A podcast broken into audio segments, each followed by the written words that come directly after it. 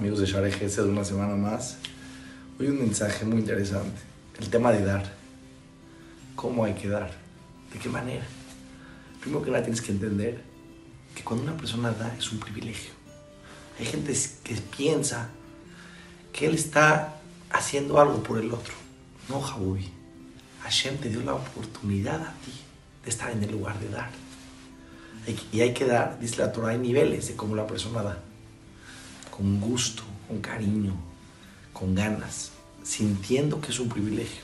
El Orjaim Akadosh dice que no tienes que pensar que le estás dando tu dinero a alguien, sino que el dinero de esa persona Dios lo puso en tu cuenta y te hizo enviado de él para que le llegue dinero a los demás.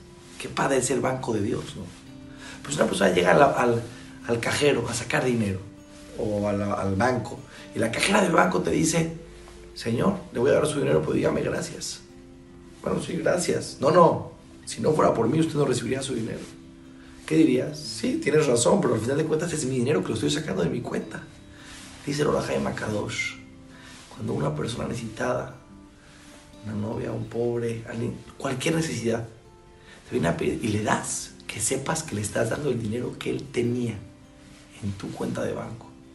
Y hay que agradecer de tener ese zehut. Porque cuando la persona sabe ser buen banco de Hashem, Hashem le manda más y más y más para que pueda repartir.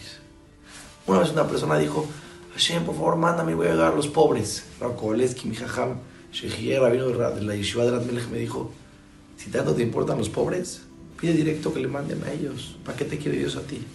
No engañemos a ellos. No nos preocupan los demás. Queremos ser enviados de ellos. La manguera, por donde pasa el agua, que riega todas las plantas, la primera que se moja es la misma manguera. Cuando tú eres enviado de Hashem para ayudar a otras personas, primero que le cae la veraja es a ti. Que entendamos que dar es un privilegio. Todas las verajot nos vemos la semana que entra.